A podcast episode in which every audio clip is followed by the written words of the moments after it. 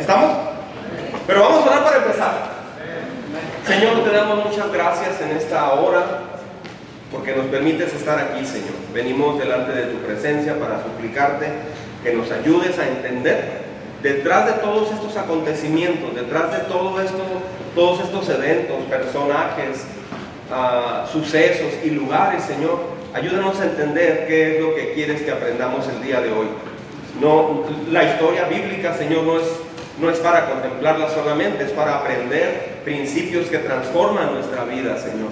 Porque actualmente seguimos transitando nuestra propia vida y estamos escribiendo nuestra historia delante de ti. Háblanos y te pido que nos ayudes. Yo te pido que me ayudes el día de hoy, en especial para poder compartirlo de la mejor manera posible, Señor. Yo, yo no puedo hacer esto solo, te pido que me ayudes y ayúdanos a juntos poder entender todo esto. Espíritu Santo, gracias porque estás aquí, hemos sentido tu presencia, guíanos por favor, en el nombre de Jesús. Amén. Muy bien, vamos a entonces a escribir un ratito. Prepare su pluma, su, su, devocional que tiene ahí o, o boletín. ¿Sí? Y estamos haciendo unas mímicas a través de las cuales estamos aprendiendo los eventos. Ahora, muchas personas eh, eh, están solamente tratando de memorizar los eventos, pero no se trata de memorizarlos, se trata de comprender e hilar qué es lo que va pasando eh, antes y después de cada evento. ¿Me estás siguiendo? Entonces vamos a tratar de ir hilando. Entonces, decimos número uno, ahí en la, en la página principal, ¿sí? En el principio Dios creó los cielos y la tierra, dice la Biblia, ¿verdad? Entonces está una, una letra C en el número uno. Ahí escribimos creación. Y la mímica que usamos es así, ¿verdad? Creación. Y luego número dos fue la caída, el hombre cayó en pecado. ¿Sí? En el número tres, Dios tuvo que enviar un diluvio porque, porque el ser humano había echado todo a perder un diluvio. Y luego, más o menos eso fue hace unos, unos cuatro mil años, comenzaron las naciones. Estoy en el número cuatro, la N, naciones. ¿sí? Escríbale allí, por favor. Número cinco. Es una historia que más o menos comenzó eh, cuatro mil años. Escribimos allí, cuatro mil años. ¿Sí? Y luego, en un lugar llamado Ur, estoy en el número seis cerca, número 7, cerca de el Golfo Pérsico, escríbalo allí, Golfo Pérsico. Número 8, Dios le dijo sal, ¿sí? O sea, de salir, pero también suena como sal de la sal que usamos. ¿Ok? Por ejemplo, hasta ahí, así sentados como estamos, para que más o menos vayamos recordando. ¿Listos? Va, es creación, caída, diluvio y luego naciones, cuatro mil años. Dijimos que Ur estaba por acá, Ur. Y luego enseguida estaba Golfo Pérsico. Y Dios le dijo, sal. No, no, no, nos llevamos así el dedo porque es como saladito, sal. ¿Sí? Y luego escribimos ahí, número nueve, Sara, porque eran tres personas. Era Sara, Abraham y Lot. Número ocho es sal. Nueve, Sara. Diez, Abraham. Once, Lot. ¿Sí estamos? Y ellos transitaron entre el Tigris, o sea, el río Tigris y Éufrates. ¿Ok? Estoy en el 12. ¿Sí? Y luego por acá donde está Bruno, levanta tu mano Bruno, donde está Bruno, eh, ahí es el mar de Galilea, porque, ah, espérense, hay que hacer el mapa. A la cuenta de tres levanten los pies para meter un tapete de mapa. Una, dos, tres. Ahí está, ok. Ya tenemos un mapa. Déjeme ver si lo tengo acá. Voy a avanzar mucho, pero no importa. Sirve que vamos repasando. Ahí está. ¿Sí? Este, ese es nuestro mapa. Entonces, ah, perdón, es que esta pantalla se descompuso. Para la próxima semana va a estar lista. Y les estoy tapando, ¿verdad? Lo bueno es que estoy muy delgado y casi no, no tapo. Ok. Entonces, este, regresamos al 13. ¿Sí estamos? Mar de Galilea. ¿Sí? Escriba ahí Mar de Galilea. Número 14, ¿qué sigue? Río Jordán. Número 15, Mar Muerto. Y esos tres están ahí donde está Bruno, Polo y Asisclo. Es mar de Galilea y luego río Jordán y mar muerto. ¿Sí estamos? Muy bien. Número 16. Por allá tenemos, levante la mano todo el Mediterráneo, por favor. Ahí está el Mediterráneo. ¿Sí? Muy bien. poco ah, tranquilo ahorita el Mediterráneo. Está tranquilo. Este, y luego el 17, por allá tenemos a Israel. ¿Dónde estaba Israel? Ahí está Danny, Danny Boy. Ahí está el Israel. Y luego eh, nació el, el, hijo, pero que no era de la promesa, el hijo de Abraham y Sara, pero no era de la promesa, en realidad fue de Abraham y de Agar. Entonces nació Ismael, pero no era el hijo aprobado por Dios, sino rechazado por Dios. Quiere decir que, o sea, Dios sí bendijo a ese hijo, de hecho le dijo que iba a ser una nación fuerte, bla, bla, bla, pero no era el hijo de la promesa. Entonces decimos en el número 18, ¿verdad? Decimos Ismael, así como rechazado, Ismael, ¿sí? Y luego Isaac, ahí estoy en el 18. Ismael y luego Isaac. Y luego el 19, ¿qué era? Esaú, hacemos así en el brazo, ¿sí? Porque era muy velludo. Y Jacob, estoy en el 19. Jacob le hacemos así porque era lampiño. ¿Sí estamos? A ver hasta ahí. ¿Listos? Creación, caída, diluvio, naciones, cuatro mil años, Ur, Golfo Pérsico, Sal, Sara, Abraham, Lot, Tigris, Éufrates, Mar de Galilea, Río Jordán, Mar Muerto, Mediterráneo, Israel, Ismael, Isaac, Esaú, Jacob. Bien, todo mundo bien filoso. Ok, sigue el 22, ¿está bien? Por eso digo el 20. Ah, es Esaú, Jacob y luego eh, José, ¿sí? José, porque tenía una, una ¿qué? Una túnica de colores, José, y luego José fue a Egipto, Egipto decíamos que está por donde está Lore, más o menos, a la de por ahí, Egipto, y luego ah, estamos en el 20, ¿verdad? Josué, Egipto, y luego allí se les llamó judíos, eh, este, le hacemos así por, por, lo que ellos usan, eh, judíos, y luego otra vez Egipto. ¿Estamos? Muy bien. 22. Empieza un periodo ya en Egipto el pueblo de Israel de 400 años. ¿Sí? Estoy en el 22. 23. Con el tiempo cambió el faraón y se hicieron esclavos. Le, ponemos allí esclavitud. ¿Sí?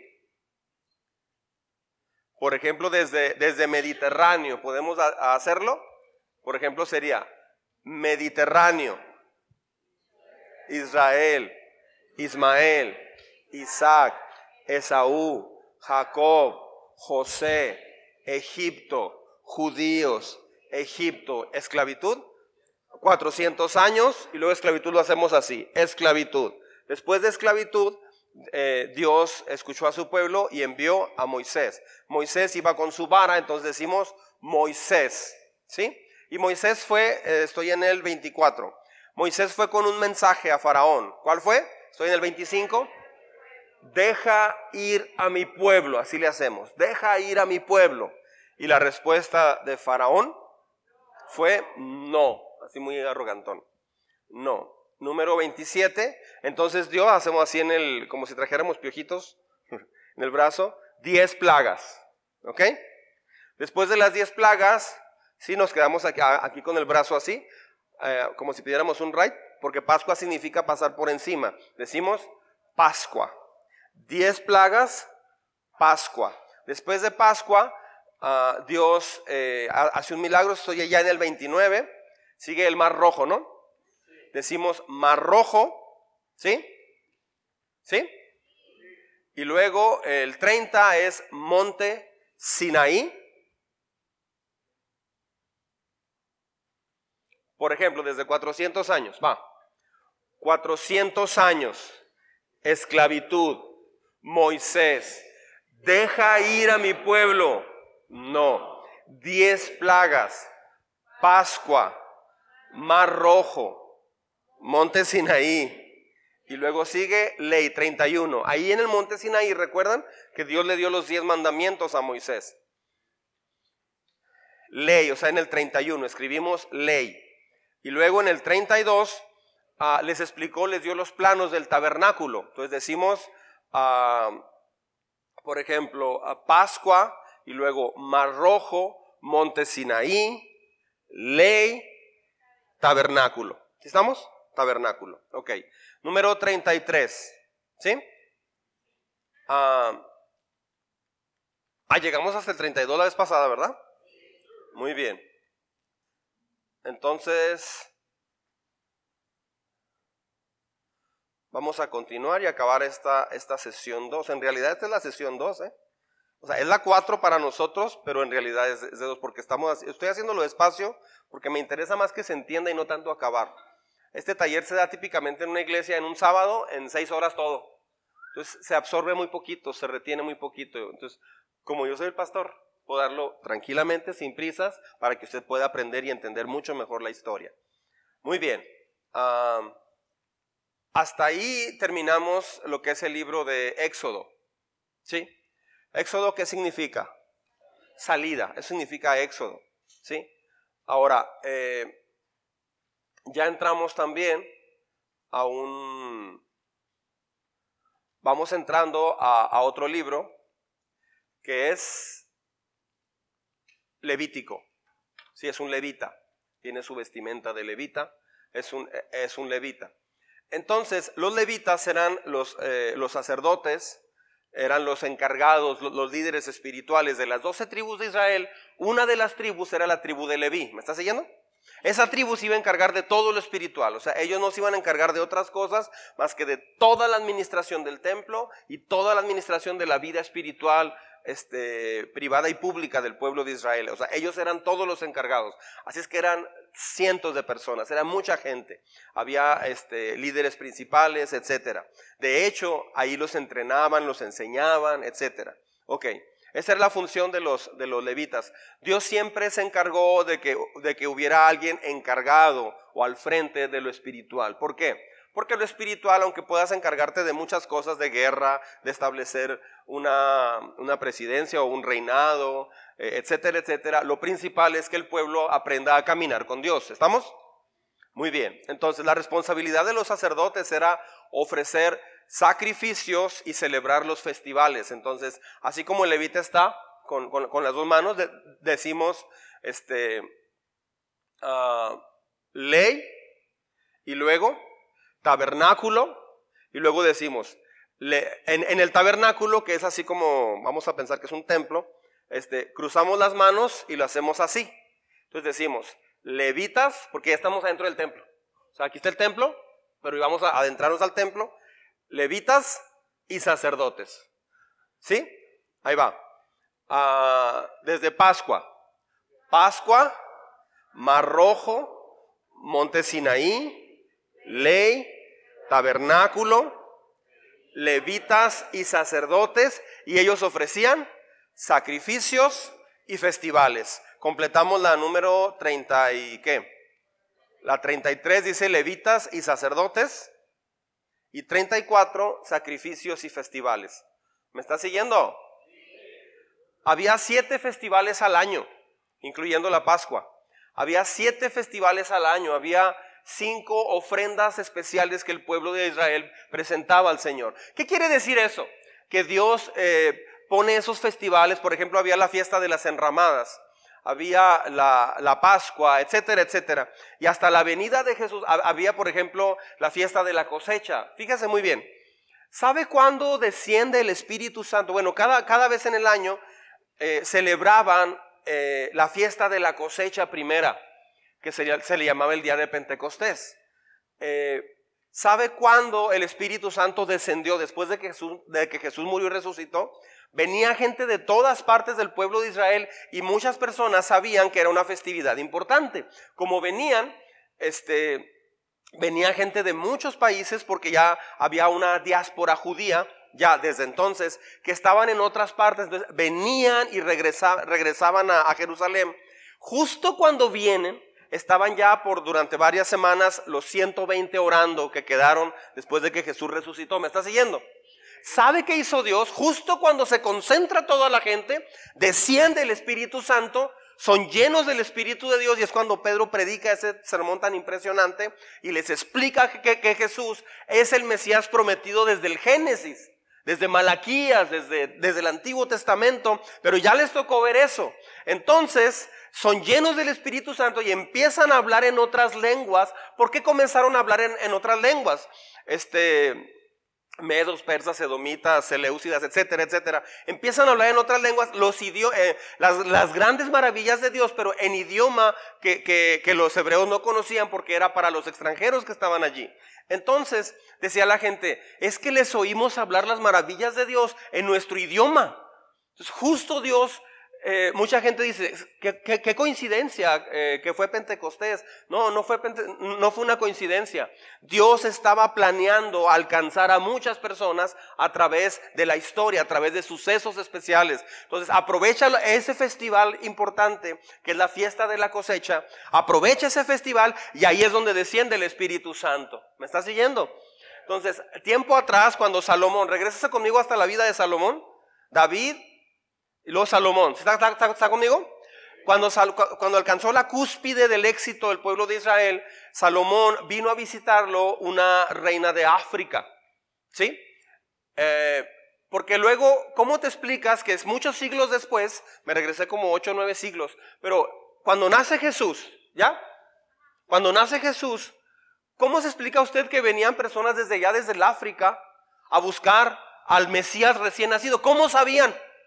Es que durante todos esos siglos se estaba enviando a diferentes sucesos, acontecimientos acerca del Mesías prometido. Esa mujer que vino desde, desde África, esa reina, vio la sabiduría y la maravilla que, que, Dios había hecho a través de Salomón y ella entendió el mensaje de Dios, ella fue y esparció ese mensaje porque venía con todo su séquito, con sabios, etc. Entonces eso, eso fue como e, e, esparcir el Evangelio hasta África y entonces más adelante del África vienen y, y, vienen estos sabios de Oriente.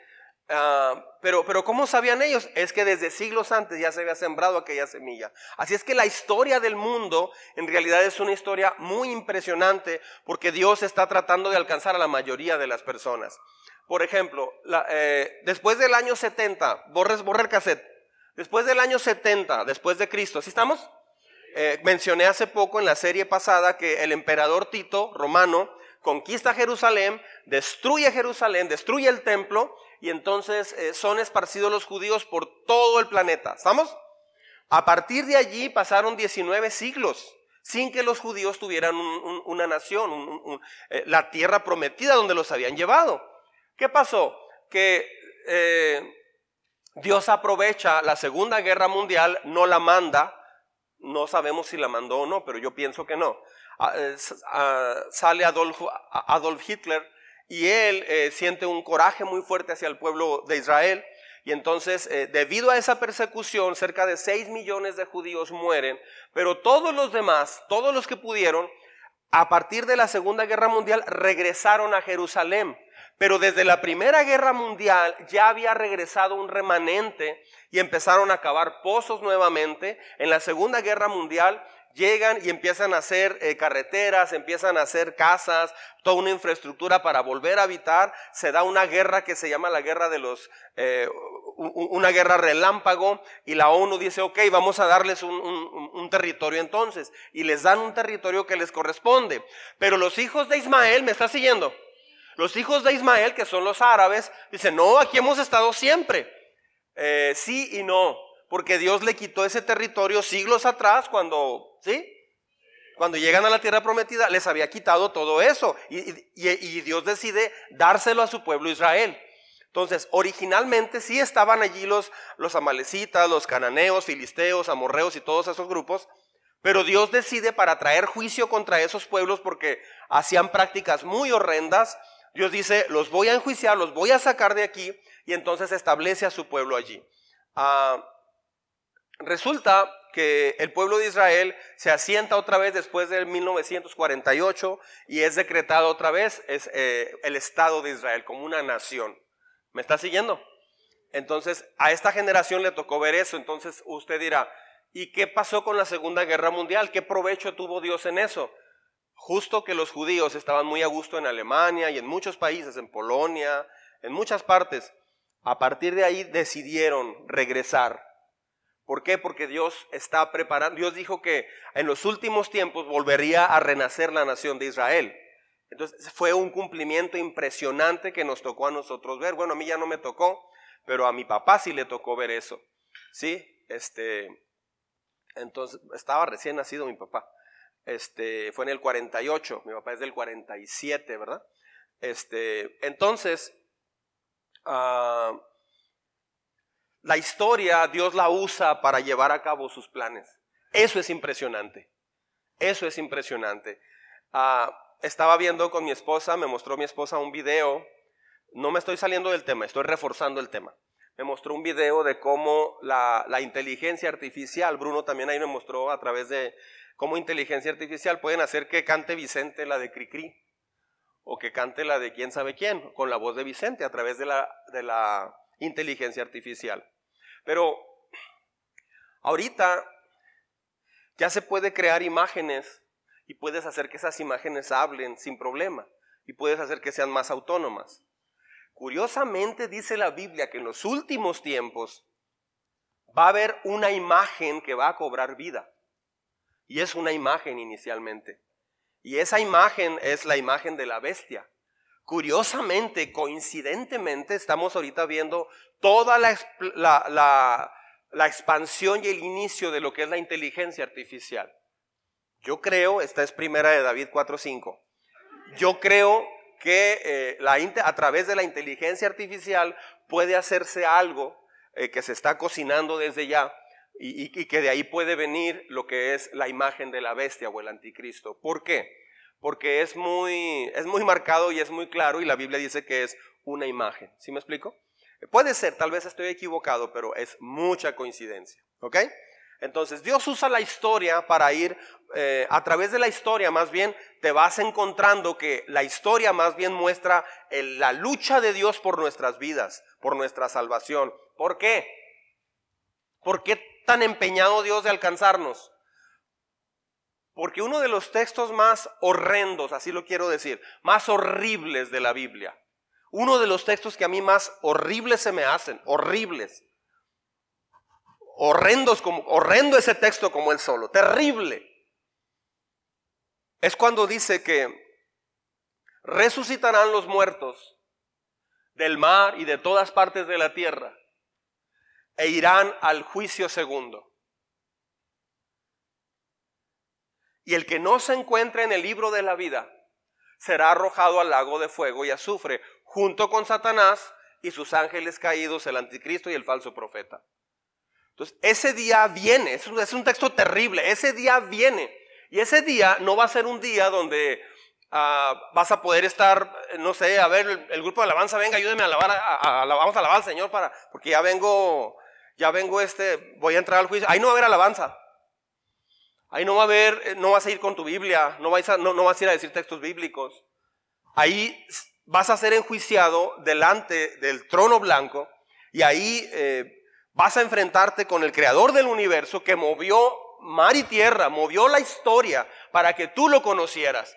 Todo aquel que no se decidió hacerlo y vivir para él y arrepentirse de su manera de vivir y de su pecado, ese día no va a haber manera de apelar al amor de Dios, a la gracia de Dios. Ese día no hay gracia, ese día no hay nada. Ese día vas directamente a ser enjuiciado por todo lo que hiciste. Por eso en vida es cuando necesitas tomar la decisión más importante de tu vida. Entregarle tu corazón, tu vida a Jesucristo, arrepentirte de tu pecado y vivir para Él. De paso, hay la gran bendición que aquí en la tierra tu vida va a tener todo el sentido, va a tener una bendición increíble eso es un premio extra. ¿Me estoy explicando? Entonces, las festividades que celebraban los levitas no son así como ocurrencias de Dios. Todo tiene que ver con estar enseñándonos a buscar y depender del Padre. Amén. por ejemplo, reunirnos los domingos no es una ocurrencia nada más así. No, tiene un propósito bien importante. El pueblo, la, iglesia primera se reunía todos los días. Nosotros no nos reunimos todos los días. Por ejemplo, tenemos una reunión con algunos grupos los martes, con otro grupo los miércoles, para cursos, etcétera. Pero a veces una reunión que te pierdes aprendes cosas muy importantes. Por eso es tan importante entender que cuando Dios establece reuniones especiales, reuniones eh, eh, normales, hay que estar allí, porque allí es donde Dios te forja, Dios te ayuda y Dios te levanta. Amén. Muy bien. Entonces, es el libro de Levítico. ¿Sí? Entonces, decimos tabernáculo, y en el tabernáculo hay levitas y sacerdotes, y ellos ofrecían sacrificios y festivales. Estoy en el número 34. Muy bien. Y luego, ay, perdón. Y luego, vamos a pasar a otro libro. ¿Qué libro es ese? Números. Ese libro de números. Algunas personas piensan que los números no son importantes. Son tan importantes que Dios escribió un libro de números. ¿Sí? Ah, después de casi un año ya en el monte Sinaí, donde Dios, ahí pasó la situación del becerro de oro, y Moisés quebró la ley que Dios le había dado, este, todo eso. Ah, después de un año de estar allí, todos los hombres mayores de 20 años que podían salir a la guerra fueron contados porque ya iban acercándose a la tierra prometida. Entonces iban a enfrentar en guerra a, estas tribus que iban a expulsar. ¿Por qué en guerra? Porque Dios a veces usa pueblos para traer juicio a otros pueblos. Él es soberano y él decidió hacerlo. Si usted dice, yo no creo que un Dios de amor haga eso, no, no, no estoy de acuerdo, no creo en Dios, adelante, dele por allí, pero yo no me atrevo a cuestionar a Dios. Si los hombres arman su ejército y conquistan para tener más territorio, que Dios no podrá también usar ejércitos para establecer su historia y redimir al ser humano al final? ¿Que no tiene derecho él a también traer eh, a un grupo y conquistar a otro grupo? Muchos dicen, es que qué feo que llegaron y, conquistaron a los amalecitas, a los, a los este, madianitas, a los cananeos, qué feo, ¿no? Sí, pero es que esos pueblos, una cosa que hacían, hay muchas, pero una de ellas es que había un, toro de, oro en adoración a Baal o a Moloch, y, en, ese toro, toro de oro, no era de oro, era de, hierro, allí metían a bebés adentro de, la barriga de ese toro hecho de fierro, y en la parte de abajo ponían leña. Entonces empezaban a adorar a sus dioses paganos y entonces conforme iba, iba, avanzando la lumbre, los niños empezaban a gritar más porque se quemaban vivos. Se estaban eh, cocinando vivos adentro de ese toro. ¿Qué es lo que pasaba? Que muchas personas, este, ¿qué pasa? Mucha gente dice, que Dios tan malo. No, Dios está trayendo juicio sobre esas naciones que hacían cosas tan horribles. Dios inclusive dijo en su palabra, eh, no, le dijo a su pueblo, tú no vayas a imitar lo que esas tribus hacen. Tú no hagas lo que ellos hacen. Eso, eh, ¿por qué? Dice, porque ellos pasan a sus hijos por el fuego. Eso era algo horrible para Dios y para todos nosotros. ¿Usted qué sentiría si pusieran a sus niños de menos de cinco años adentro de, una, una, situación así y con lumbre? Oír llorar a tu hijo era algo terrible. La gente no solo oía a sus hijos llorar, mientras lo hacían, adoraban a ese Dios famoso. Entonces Dios quita esa, esa, esa, práctica y claro que fue con todo usando al pueblo de Israel para acabar con y traer un juicio sobre ellos. Perfectamente entendible, perfectamente entendible. ¿Y los derechos humanos? ¿Crees que esos hombres ejercían los derechos humanos cuando metían a los bebés allí? ¿No? Eh, entonces en la ley decía, el que a hierro mata, a hierro muere. Es donde el que la hace la paga. México es uno de los países con más impunidad. Impunidad es que no agarran a los, a los malos. Eh, tiene más de los que más tiene impunidad en el mundo desde hace muchos años. Ya van cuatro presidentes, cinco presidentes que no pueden con la, con la, con la violencia. En el sexenio presente eh, ya nos tocó una guerra con el presidente Calderón, etcétera, etcétera. En el sexenio presente se rompieron todos los récords de todo de secuestros, de, municipios desplazados. Nunca ha habido tanta violencia en México como en esta, en esta época y cada vez se va rompiendo el récord. Cuando estaba el presidente Peña Nieto yo decía, se rompieron los récords porque es lo que dicen las noticias. Cuando estaba este presidente Fox, también yo lo mencioné. El que lo mencione ahorita no es porque tengo una inclinación o, o desinclinación partidista. No, no, no. Solo estoy mencionando que México no ha logrado erradicar la violencia en el país. ¿Sí me explico?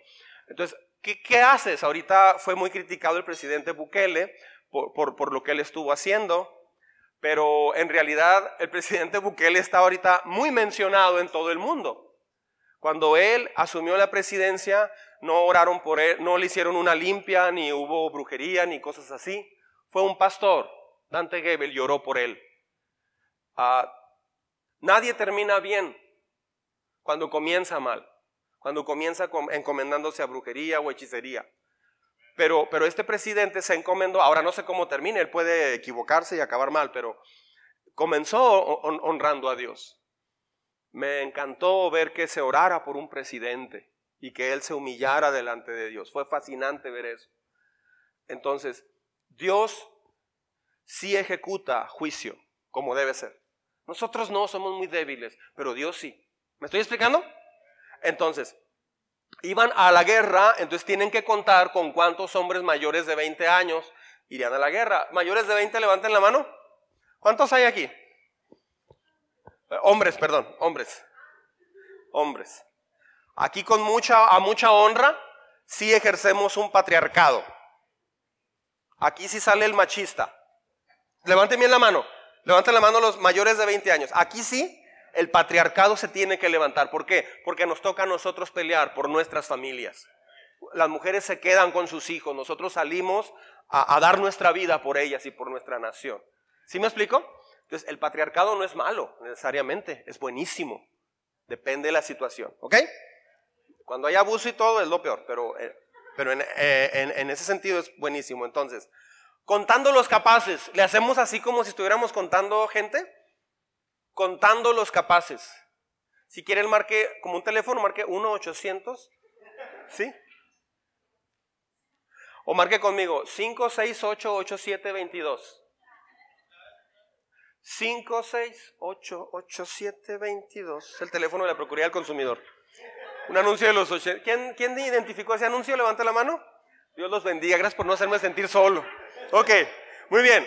Entonces, contando los capaces. Otra vez. Contando. ¿Está conmigo? Contando los capaces. ¿Ok? Ese es el libro de números. Y luego, después de contando los capaces, ¿en qué número vamos ya? 35. Número 36. Fueron de ahí entonces, una vez que hicieron el censo en números, fueron a un lugar que se llama eh, Cades Oasis. A Cades Oasis. Ahí había un oasis. You know oasis? ¿Oasis qué hay en un oasis? Bueno, hay, hay, este, hay casas, hay oxos, bueno, pero no hablo del oasis revolución. Estoy hablando de un oasis del desierto. ¿Qué hay?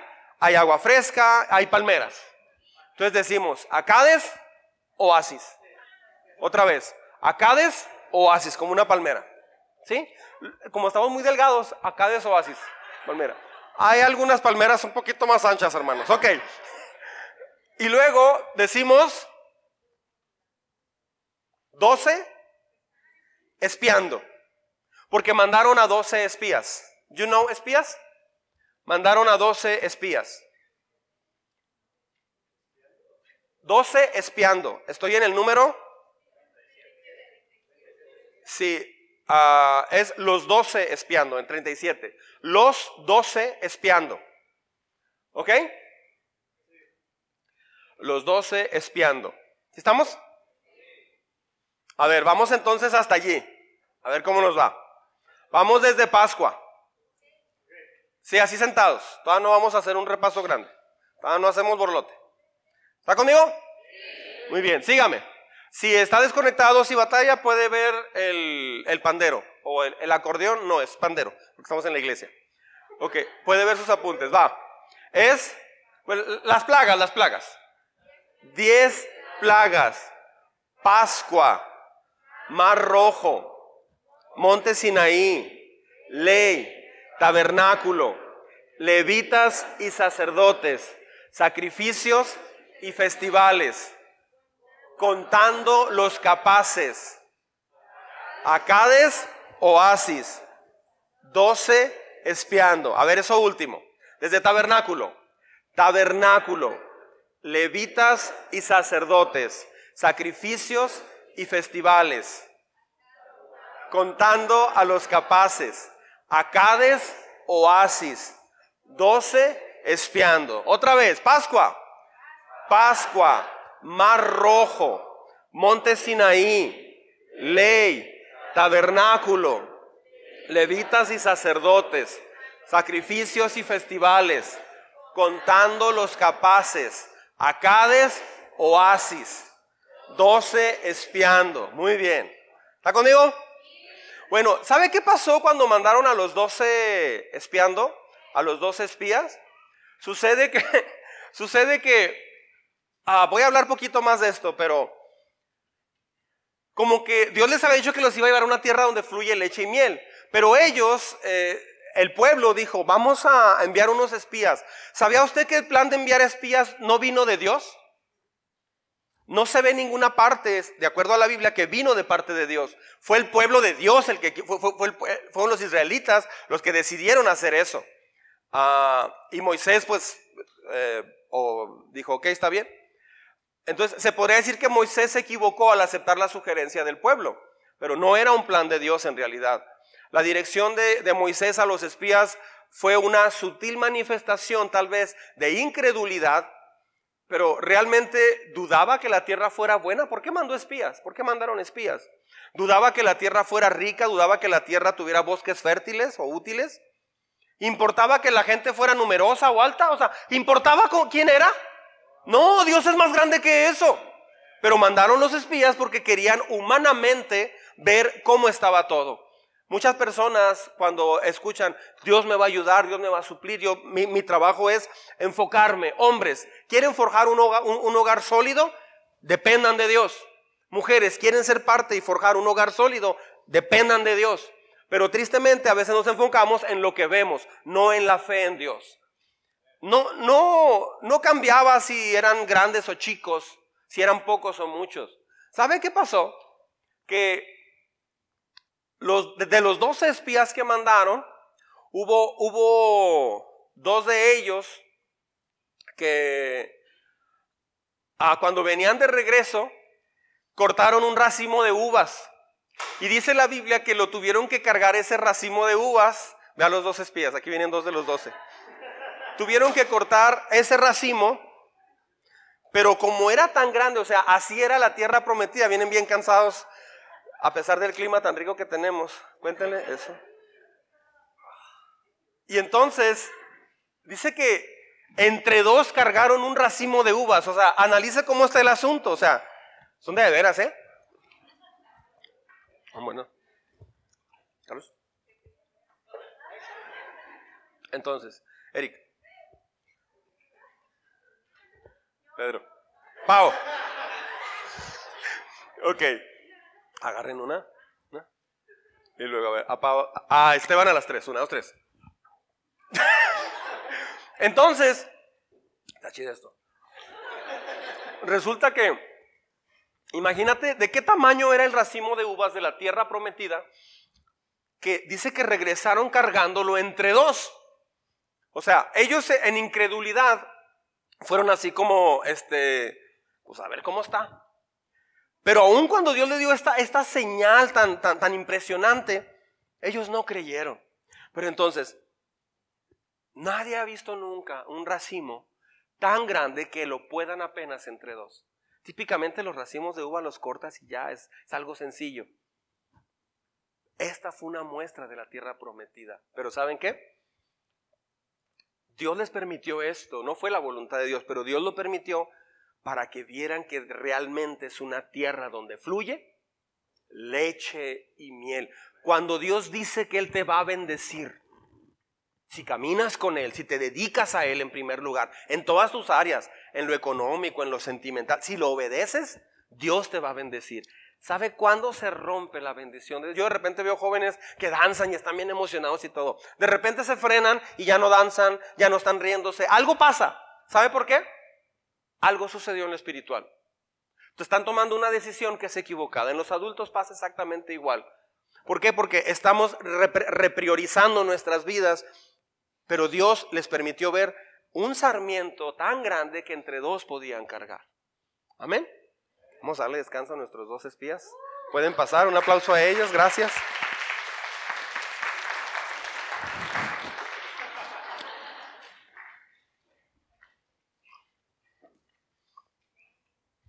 Descansaron, me ya van a gusto. Bueno, a la salida va a haber uvas.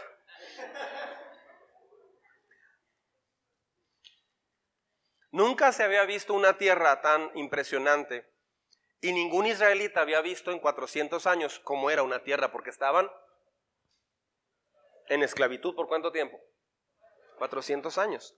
Entonces, Dios les había dicho que era una tierra y el llamado desde que Moisés estaba allá por la tierra de Madián, este, en, un monte y se incendió, estaba encendida en fuego una zarza, pero no se consumía. Cuando se acerca Moisés, Dios le dice, quita las sandalias de tu calzado porque la tierra donde estás es lugar santo.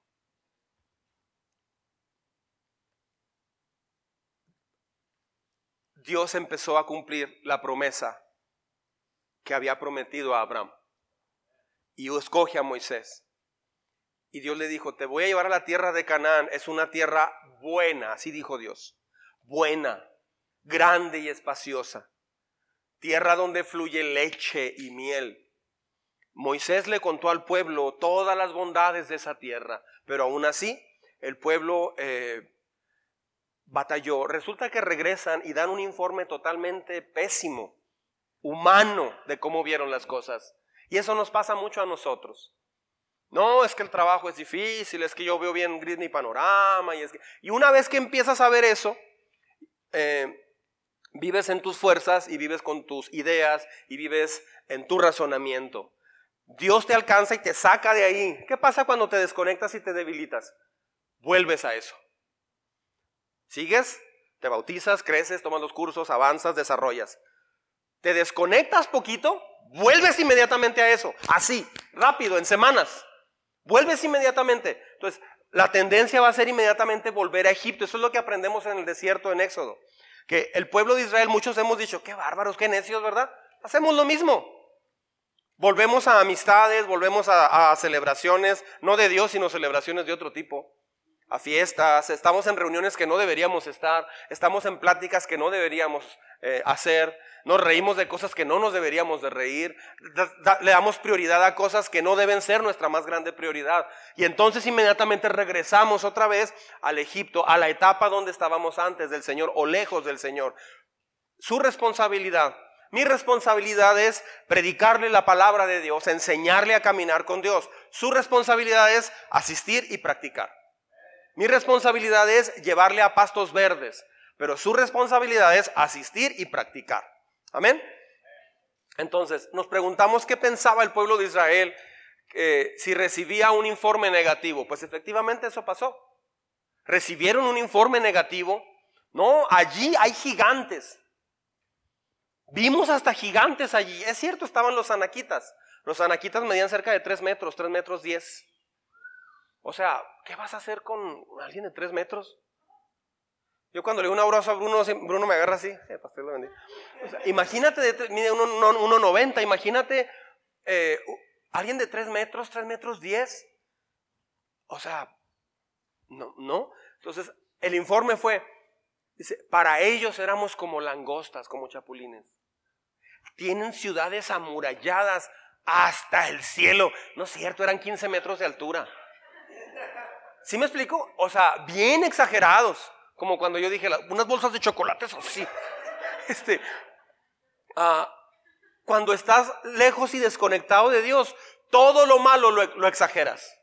Si una persona dice, pues es que no he encontrado a alguien que me ame, si se enfoca humanamente y se pone a ver este, redes sociales o películas, no sé, y se pone del lado romántico, se va a sentir bien vacío o bien vacía. Ese va a ser su Egipto. ¿Sí me explico? Y va a querer hacerse novio de quien sea, con tal de no estar solo o sola. Porque ese va a ser tu Egipto. Si alguien batalla en la economía un poco, unos días, una semana, no sé, inmediatamente si se desconecta, va a empezar otra vez, va a volver otra vez a ese Egipto. Entonces, ah, Fue un informe pésimo, excepto dos personas decían, sí podemos con ellos. Eran Josué y Caleb. Hay gigantes que no podemos con ellos. Decía el pueblo de Israel, regresemos a la tierra de Egipto. Dos dijeron, Dios va con nosotros, ¿qué problema? Esa tierra ya es nuestra, dijeron. ¿A quiénes le creyó el resto del pueblo? Pregunta.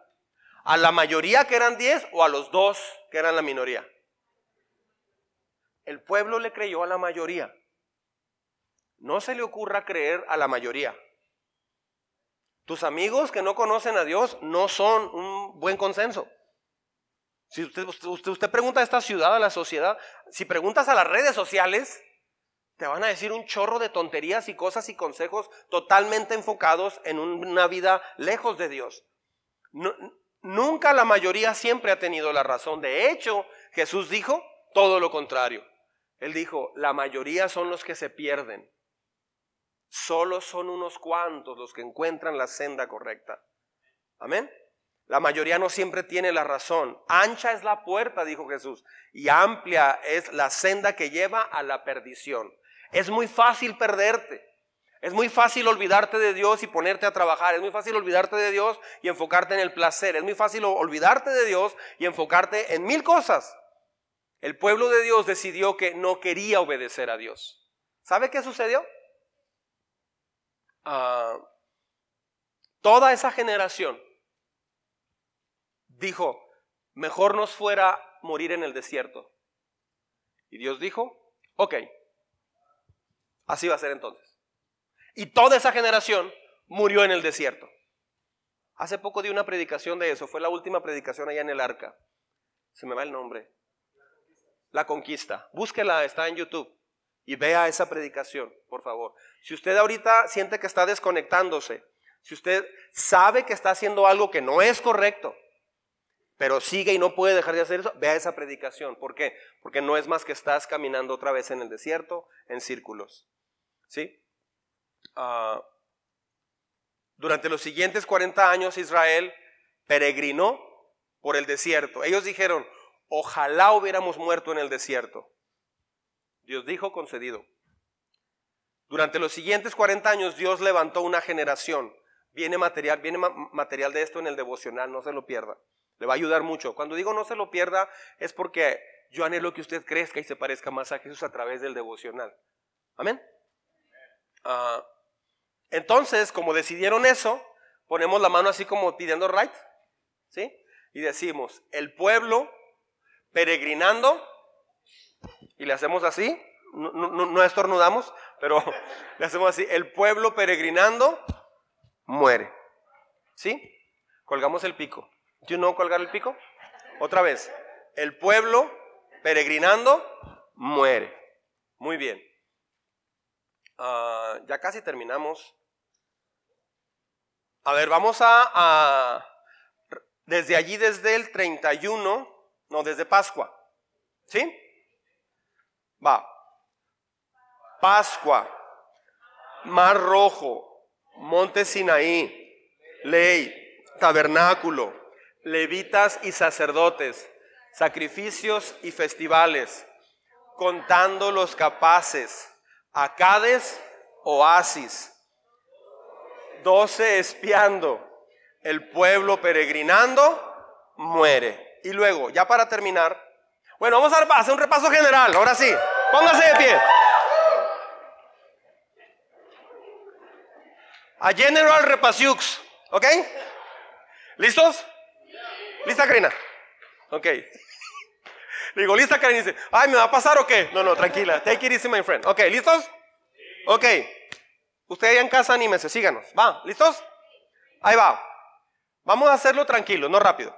¿Ok? Creación, caída, diluvio, naciones, cuatro mil años, Ur, Golfo Pérsico, Sal, Sara, Abraham, Lot, Tigris, Éufrates, Mar de Galilea, Río Jordán, Mar Muerto, Mediterráneo, Israel, Ismael, Isaac, Esaú, Jacob, José, Egipto, judíos, Egipto, 400 años, esclavitud. Moisés, deja ir a mi pueblo. No, diez plagas, Pascua, Mar Rojo, Monte Sinaí, ley, tabernáculo, levitas y sacerdotes, sacrificios y festivales, contando los capaces, acades, oasis, doce espiando, el pueblo peregrinando, muere. Bien, bien. Otra vez. ¿Listos? Todo completo. Todo completo. Ahora sí, a un ritmo más rápido. ¿Sale? Muy bien. Al principio que llegamos, si, alguien no alcanzó, anotamos todo lo que significa eh, en la, en la primera hoja de acá. Lo hicimos al principio, al final si quiere puede pedirle a alguien los apuntes y lo puede copiar. Pero lo hicimos precisamente para que alguien que viene hoy, por primera vez tal vez, que no se sienta desconectado. Eh, eso lo hicimos al principio, ¿ok? Va, ¿listos? Ahí va. Creación, caída, diluvio, naciones, cuatro mil años, Ur, Golfo Pérsico, Sal, Sara, Abraham, Lot, Tigris, Éufrates, Mar de Galilea, Río Jordán, Mar Muerto, Mediterráneo, Israel, Ismael, Isaac, Esaú, Jacob, José, Egipto, judíos, Egipto, 400 años, esclavitud, Moisés, deja ir a mi pueblo. No, diez plagas, Pascua, Mar Rojo, Monte Sinaí, ley, tabernáculo, levitas y sacerdotes, sacrificios y festivales, contando los capaces, acades, oasis, doce espiando, el pueblo peregrinando, muere. Muy bien, vamos de una vez a acabar, muy bien. Así de pie, no se siente, no se siente. De hecho, ¿me pueden traer una silla? Ahora yo voy a estar sentado esta última parte. Vamos a, acabar ya, son cuatro mímicas más, pero muy sencillas. Eh, bueno, es que hay que anotar, ¿verdad? Siéntese pues. Está bien, siéntese. Ok, el 39, ¿sí? El 39 eh, es Moab. La tierra de Moab está eh, justo en la orilla de Israel, ¿sí? En la frontera de Israel, cerca del río Jordán. Entonces, ahí donde está Becky, levanta tu mano, Becky y Vicky, Becky y Vicky, ¿sí? Allí donde están ellas, ahí es Moab. Entonces decimos Moab, ¿sale? Ah, porque llegaron a esa zona, Moab, y luego decimos otra vez Moisés. ¿Por qué? es Moab y luego Moisés otra vez y luego el 41 es segunda ley. En Moab Dios les da la segunda ley, otra vez. Eso está en Deuteronomio. Les da la segunda ley. Y el número 42, ponemos nuestra mano acá al pecho de la izquierda y decimos, muere. Porque después de que le dio la ley, Moisés murió. ¿Sí? Hasta allí llegó este, todo lo que Dios usó a este hombre de una manera increíble, Moisés. Si estamos, entonces podemos decir tabernáculo, ¿sí? Tabernáculo, levitas y sacerdotes, sacrificios y festivales, contando los capaces, acades oasis, doce espiando, el pueblo peregrinando, muere. Lo Moab, Moisés, segunda ley, muere. Otra vez, Moab, Moisés, segunda ley, muere. Muy bien, vamos a hacer un repaso general ahora sí de todo. Aquí va.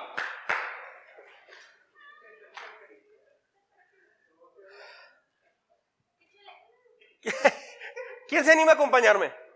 Acá arriba. Está muy así reciente. No, pues Dios lo bendiga, pastores de aquí. Ah, vienen valientes. ¿Quién más? Voluntarios, voluntarios, Carlos. Voluntario, pásale. Voluntarios. Aquí tenemos dos. Muy bien. Ok, ¿listos? ¿Y las mujeres qué pasó? No hay ninguna buena de vacaciones. ¿Habrá alguien sin, sin presionar a nadie? Aquí no jugamos a presionar. ¿No? Bueno, vámonos así pues. ¿Listos? ¿Listos jóvenes?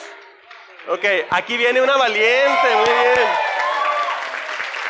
Dos valientes, vente, vale. Ayúdale, Tatana, a subir. Ayúdale a subir, Tatana. Muy bien. Ah, beige azul.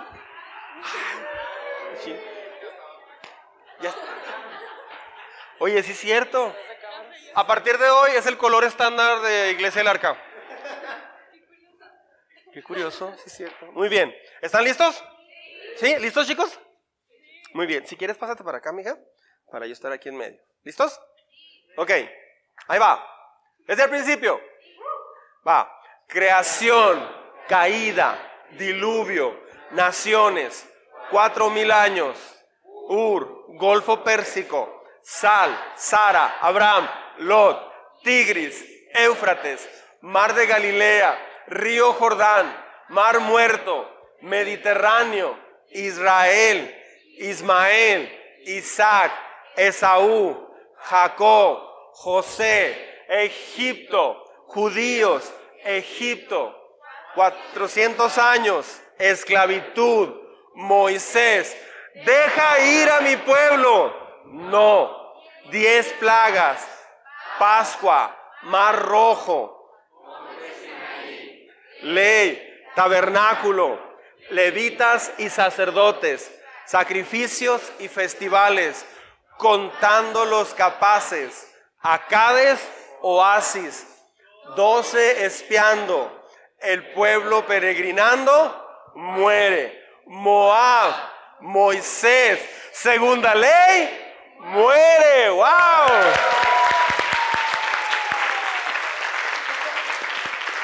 Ok, vamos a hacer algo. Eh, vamos a pedir a nuestros voluntarios que puedan bajar y vamos a armar grupos. Ayúdenos a integrarse en grupos, chicos. Vamos a formar grupitos de 10. O sea, no muevan las sillas, sálganse. Al cabo tenemos mucho espacio, gracias a Dios. Salgan y formen algunos círculos de entre 10 y 12 personas, así, pero bien rapidito. Sin mover las sillas, nomás así. ¿Estamos? Vamos a formar grupitos. Si alguien todavía está batallando, puede usar las hojas para estar viendo, no hay problema. ¿Listos? Este es el momento donde lo hacemos muy rápido. Muy rápido, por favor. Grupos de 10, 8, 12, 15. No importa. ¿Listos? El que no esté en un grupo no se viene en el rapto. Ok, ¿listos? Ahí va. Ok, ¿listos? Aquí va. Juntos, desde el principio, en círculos. En círculos todo el mundo, por favor. Cierren el círculo, no les dé pena. Va. O sea, la, idea es que no me estén viendo a mí ahora, ¿eh? Es que se estén viendo. Sí, sí, yo no lo voy a hacer. Yo, yo no lo voy a hacer. De hecho, los voy a confundir adrede. No me volteen a ver a mí. Guíense entre cada quien del grupo, ¿sale? Muy bien, ahí va. Tiempo. ¿Los cuatro que pasaron están en un solo equipo todos? No, ¿verdad? ok, muy bien. ¿Listos? Ahí está ya un gran... Eso, ahí, está ya, mira. así surgen las naciones, ya se unieron allá dos tribus. Muy bien, ¿listos? Aquí va. Uno, dos, tres. Creación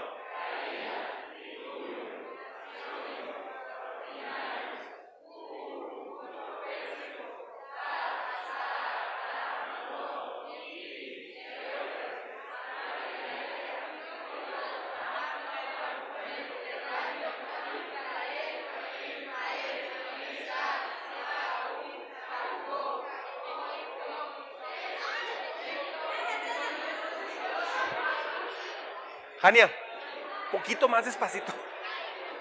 Alcáncelos, alcáncelos. Síganle donde se quedaron, no importa.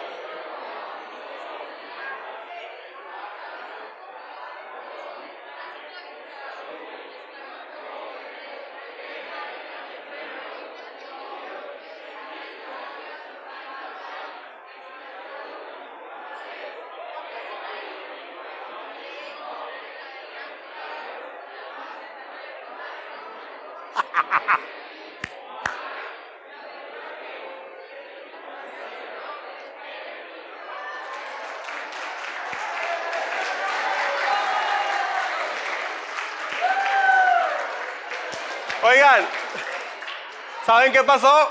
Que empezaron todos parejos, pero acá este equipo iba muy rápido, entonces empezó así. Y luego, este, al último parecía un mercado, ni un mercado. De hecho, podía haber dicho dos de chicharrón, uno de mole. Vamos a intentar hacerlo otra vez, pero yo lo voy a hacer ahora, pero yo sin voz, ¿sale? Este, pero ustedes hacen la voz, ¿sale? O sea, igual cada quien viendo a su equipo, ¿sale? ¿Listos? Muy bien. Una. Eh, traten de ir escuchando a los demás para ir todos juntos. ¿Sale? Nuestra creación caída, diluvio, no, vámonos a un buen ritmo, ¿sale? Listos, una, dos, tres. Creación. Diluvio. Naciones. Cuatro mil años. Ur. Golfo Pérsico. Sal. Sara. Abraham. Lot. Tigris. Eufrates. Mar de Galilea. Río Jordán. Mar muerto. Mediterráneo. Israel. Ismael. Isaac. Esaú. Jacob. José. Egipto judíos, Egipto, 400 años, esclavitud, Moisés, deja ir a mi pueblo. No, diez plagas, Pascua, Mar Rojo, Monte Sinaí, ley, tabernáculo, levitas y sacerdotes, sacrificios y festivales, contando los capaces, acades, oasis, doce espiando, el pueblo peregrinando muere. Moab, Moisés, segunda ley, muere. Muy bien.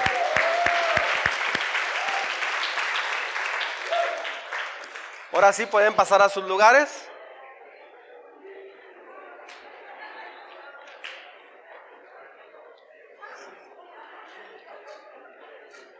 Intégrese lo más rapidito que pueda a su lugar para un repaso. ¿Nadie se siente de pie todo el mundo?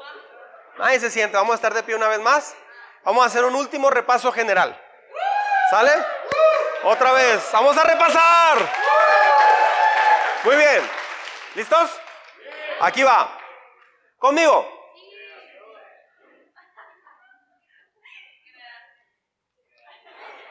Va.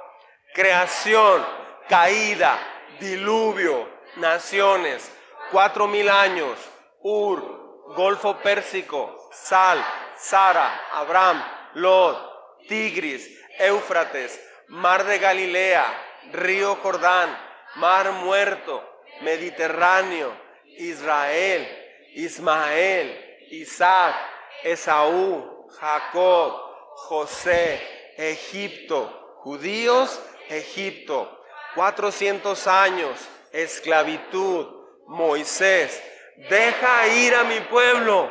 No, diez plagas, Pascua, Mar Rojo, Monte Sinaí, ley, tabernáculo, levitas y sacerdotes, sacrificios y festivales, contando los capaces, acades, oasis, doce espiando, el pueblo peregrinando, muere. Moab, Moisés, segunda ley, muere. Muy bien.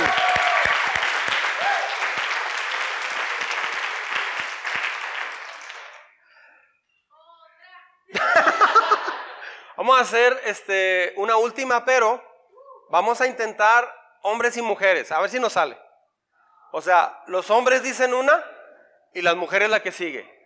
Y así nos vamos. Vamos a ver cómo nos va. ¿Sí estamos? Empiezan las mujeres con la más difícil. ¿Sale? Vamos a intentarlo. ¿Sí? Entonces, yo voy a estar con la voz en off. Este, y nomás se va a oír la voz de las mujeres. Ni con los hombres yo voy a hablar, o sea, nada más yo voy a hacer todo así, ¿sale? Pero que se oiga bien fuerte, mujeres y hombres. ¿Ok? Ahí va, listos. Una, dos, tres. Empieza mujeres. Tiempo. Empieza mujeres. ¿Sí? Mucha atención. Una, dos, tres.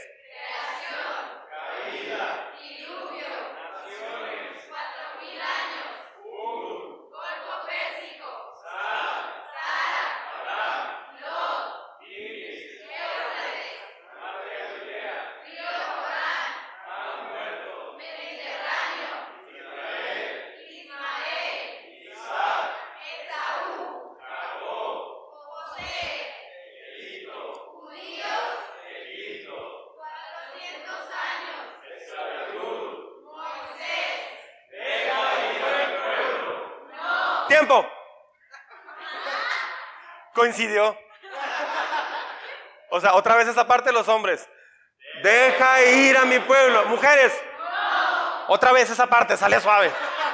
¿Me dejas comprarme unos rines para el carro? Ahí va. Hombres. Deja ir a mi pueblo. Pero no es burla, ¿eh? No es que estoy diciendo que son como faraón. No,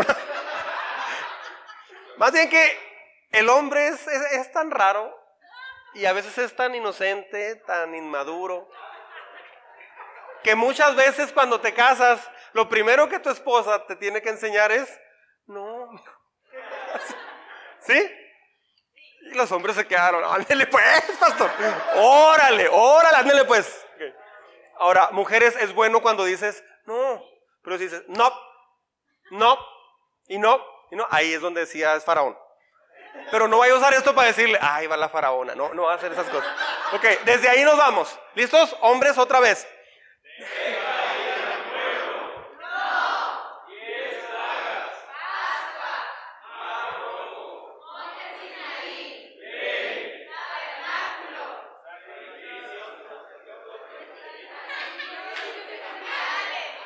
Otra vez, otra vez, tiempo, tiempo. Ahí, ahí nos falló.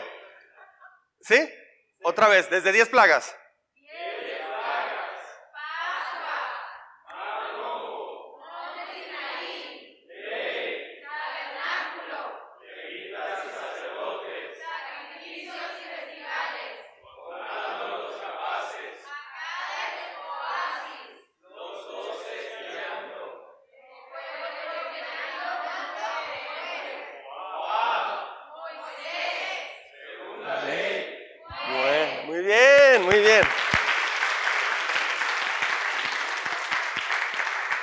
Así como estamos de pie, invito al Ministerio de Alabanza que me acompañe. Así como estamos de pie, quiero decir lo siguiente. Lo decimos en un minuto. Pero pasaron muchas cosas. Miles murieron. Muchos murieron esclavos. Dice la Biblia que Abraham, Jesús está hablando con los fariseos. Y les dice a los fariseos, los fariseos le dicen, nosotros somos descendientes de Abraham, somos hijos de Abraham, de nuestro padre Abraham. Jesús les dijo, si fueran hijos de su padre Abraham, oirían lo que yo les estoy diciendo y sabrían quién soy yo. Ya dinos entonces de una vez por todas quién eres, le dijeron los fariseos. Jesús les dijo, ¿por qué no entienden lo que les digo? ¿Por qué no comprenden mis palabras? Es que nosotros somos hijos de Abraham. Antes que fuese Abraham, yo soy. Así les dijo Jesús. De hecho, les dijo esto, mucha atención. Fíjense cómo se amarra la historia de una manera maravillosa. Estamos ya en el año 30 de nuestra era. Pero cuatro mil años atrás, en Ur, ¿sí? Le dijo, le dice Jesús a los fariseos, Abraham vio por la fe mi día. O sea, Dios le mostró a Abraham que un día iba a venir el deseado de las naciones, el Mesías. Dice, Abraham vio mi día y se gozó en él. Así es que Dios, estos hombres sí caminaron sin ver todo el panorama, pero a muchos de ellos Dios les mostró en, en visión lo que él iba a hacer más adelante. Pero al cerrar Pentateuco, al cerrar Pentateuco, es fascinante porque ves muchas cosas muy maravillosas que Dios hizo. Pero en realidad con Pentateuco tienes todo un panorama muy general de lo que Dios iba a hacer hacia la humanidad.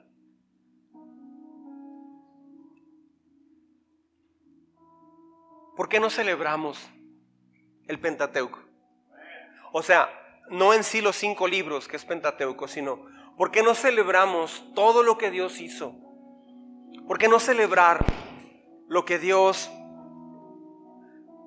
estableció y que hasta la fecha Él cumplió su palabra en nosotros y entre nosotros? ¿No creen? Es fascinante cómo abrió el mar rojo. Es impresionante cómo descendió al monte Sinaí y le dio la ley a Moisés. Es fascinante cómo en el desierto, a pesar de su rebelión, una nube los guiaba en el día y en la noche una columna de fuego para que no les diera frío en el desierto, porque pasaron inviernos allí. Dios los protegió y los cubrió. Pidieron carne y Dios les dio carne, les dio codornices. Y todas las mañanas llovía una, una masa menuda como, ah, como hojaldre con miel.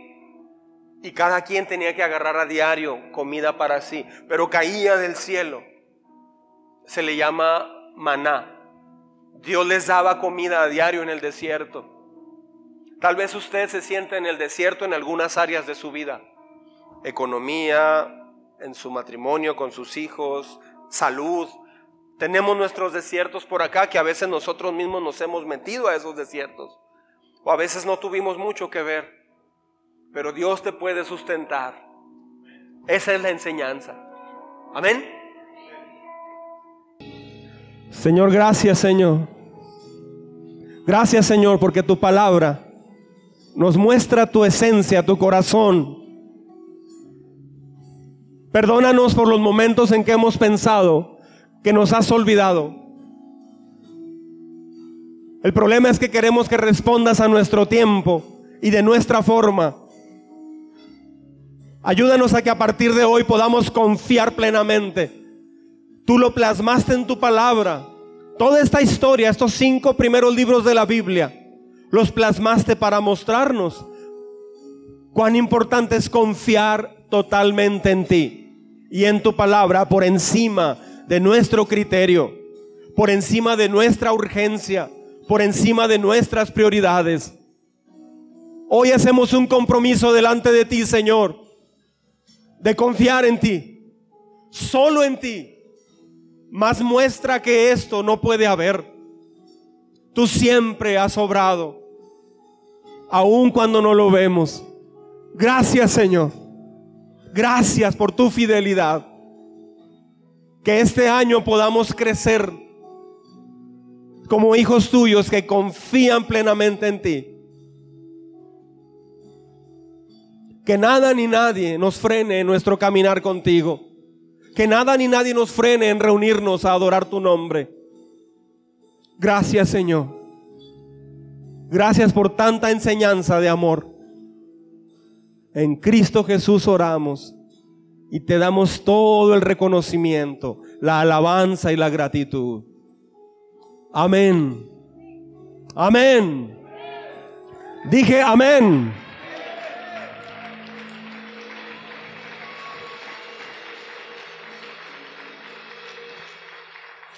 Bueno, para usted que nos está viendo en casa a través de esta grabación, quiero decirle algo. Si usted tiene manera de venir. Hay gente que va en silla de ruedas, hay gente que va mm, enfermos, mal. A Jesús se acercaron personas muy malas, pero fueron. Leprosos, paralíticos, pero fueron. Si usted puede venir y está en Juárez, no se acostumbre a verlo en casa. Ver esta predicación en casa y, estar aquí es algo totalmente diferente. No se acostumbre a quedarse en casa. Es como tener una chimenea en la televisión, poner una imagen de un fuego y piensa que tiene chimenea. No vas a percibir ni calor, ni olor a humo, nada. Es igual. Ver una predicación en casa es como, como prender una chimenea en la televisión. Algo digital. No, la iglesia Dios la estableció para que venga y se reúna. Aquí sientes el Espíritu de Dios. Le invitamos a venir, ¿verdad que sí? Muy bien.